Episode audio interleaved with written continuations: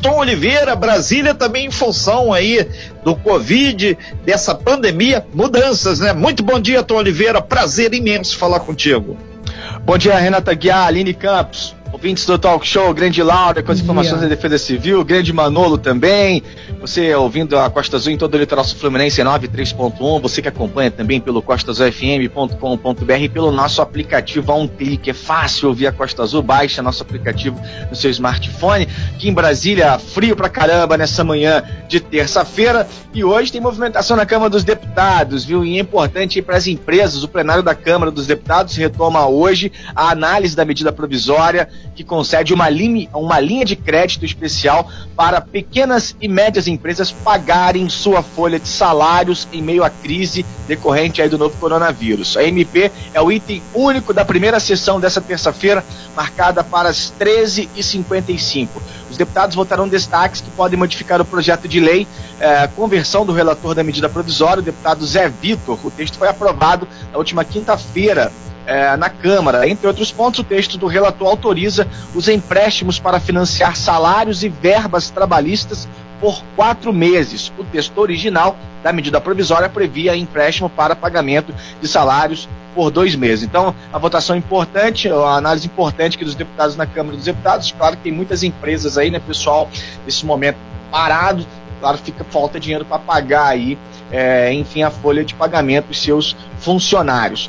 Bom, também aqui hoje teremos dois é, ministros, né, aqui é, prestando dando explicações para os deputados, para os senadores. O ministro da Economia, o Paulo Guedes, vai participar de uma audiência da comissão mista que analisa as medidas do governo durante aí a pandemia.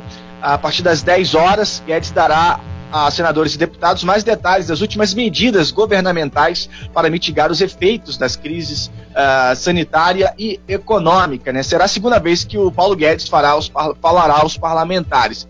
Segundo o plano de trabalho do colegiado, o ministro deve comparecer a cada dois meses para prestar contas ao Congresso Nacional. Na primeira participação, em 30 de abril, o ministro destacou as ações emergenciais do governo, principalmente para evitar o desemprego em massa.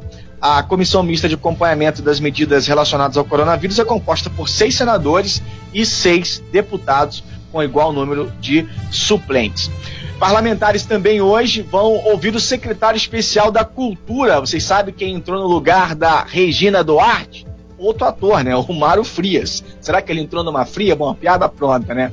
O deputado Alexandre Frota, que também é ator, é, propôs a reunião é, que, que era o novo secretário presente, né? É, que os, ele quer, na verdade, que o secretário apresente as suas metas e objetivos para o setor. Mário Frias assumiu a secretaria na semana passada no lugar da Regina Duarte.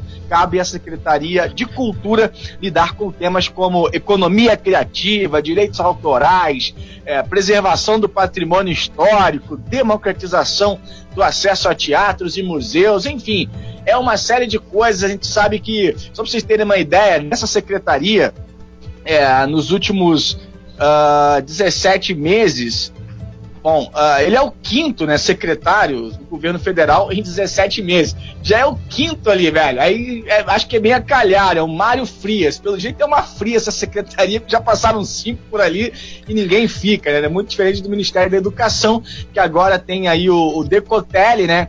Aliás, é legal na, na, história da República. É, pelo menos eu não, não sei se você que é um pouco mais velho do que eu, já até perdeu os cabelos, né, Taguiar? É o primeiro negro na secretaria aí no Ministério da Educação, né? Então, torço muito aí pelo Decotelli que ele é, colha bons, tenha bons frutos aí no Ministério da Educação e o Mário Frias também que vai aturar o Frota hoje, que ele tenha sucesso lá ali. Tom Oliveira, isso que você falou do Decotelli é muito importante porque ontem nós vimos aí uma enxurrada de denúncias e todo mundo aí cavucando o currículo do Decatelli para tentar aí discriminá-lo e tentar denegrir a imagem dele. Aí eu pergunto a vocês, que imprensa é essa que está mais preocupada com o currículo do ministro do que se ele vai fazer um bom ou um, não, um trabalho ruim aí acima, à frente do Ministério da Educação? A gente tem que realmente rever quem são as nossas fontes aí, quem é bom para o Brasil, porque uma pessoa que está preocupada em saber se houve aí um, digamos assim, uma modificação no seu currículo vitae. Ele está preocupado realmente em defamar o ministro e não saber se ele vai fazer um bom trabalho diante da Secretaria de Educação. A gente tem que rever muita coisa nesse Brasil. Tá tudo muito estranho. Essa situação realmente está mostrando quem é quem nesse nosso Brasilzão, Tom. É, na verdade foi aquela história que o Bolsonaro antes soltou lá, o, deu uma valorizada no currículo do Decotelli, né? E aí acabou que. Mas segundo ele já, já explicou, o, o ministro já tá por dentro de tudo, e aí bola para frente, né? O que a gente precisa realmente é botar o Ministério da Educação aí, é, onde ele realmente merece já que o, o, nosso ministro anterior falava demais tal e desagradou muita gente, né? Então a gente espera que o ministro aí parece que é um pouco mais calmo tal parece que vai tocar a coisa aí de forma bem diferente de que estava vindo aí com o Weintraub, que está lá nos Estados Unidos agora. Bom, torço por ele, pelo Mário Frias também, a gente precisa, são ministérios aí que é, envolvem muitas cabeças pensantes, né, tanto na cultura como na educação, e são ministérios não muito diferentes do da Damares também, da Ministério de Direitos Humanos, das, enfim, das minorias, né, trata com as minorias, então são ministérios realmente muito difíceis, e aí é, acho que a Damares ali tem uma, uma no início ele tentaram detonar ela, depois ela ficou mais tranquila ali, hoje consegue já levar o ministério aí de forma mais tranquila, tem até uma boa aceitação. Mas o Ministério da Educação, a gente viu que tinha um sério problema, e agora o, o Ministério da Cultura, Ministério não, né, que é a secretaria, né, que acabou na verdade, de repente, quem sabe, o Renata Guiar, volta o Ministério da Cultura. Tudo pode acontecer, né? Já que foi recriado, inclusive, o Ministério das Comunicações, né? Sim, tudo pode acontecer, né? Atualmente lá em Brasília é sempre uma coisa muito dinâmica, né? Então a gente aguarda. Só para complementar aí, o segundo as informações hoje de manhã postadas aí, o Decotelli, né? O ministro da, da Educação, ele retirou do seu currículo acadêmico a citação de pós-doutorado numa universidade lá da Alemanha e ele também deu uma modificada aí no currículo após a Universidade Rosário, lá na Argentina, os hermanos, bom dia aí a todos os hermanos aqui na nossa região Costa Verde, também negar que o ministro tinha recebido o título de doutor por essa instituição, que é a Universidade Rosário, lá na Argentina. Mas tudo isso hoje lá em Brasília ainda vai ser digerido, discutido, e vamos aguardar. Brasília é, começa de um jeito, de, de manhãzinha tá de um, de, na hora do almoço já é outro, à tarde, aí vem as reuniões, depois entram as grandes votações. E tem muita votação hoje importante. É, só do nível é, de político que a gente tem no Brasil, se ele tiver graduação, a gente já está no lucro, né? Porque tem muita gente que é, cobra pô. que não tem nem a quinta série, mas tudo bem, né? Vai. Exatamente. Tem presidente, inclusive, aí, cara. Agora, ó, cidadão tem que ser honesto, gente. Exatamente, Antes de qualquer coisa. Sem discussão, sem brigar, já dizia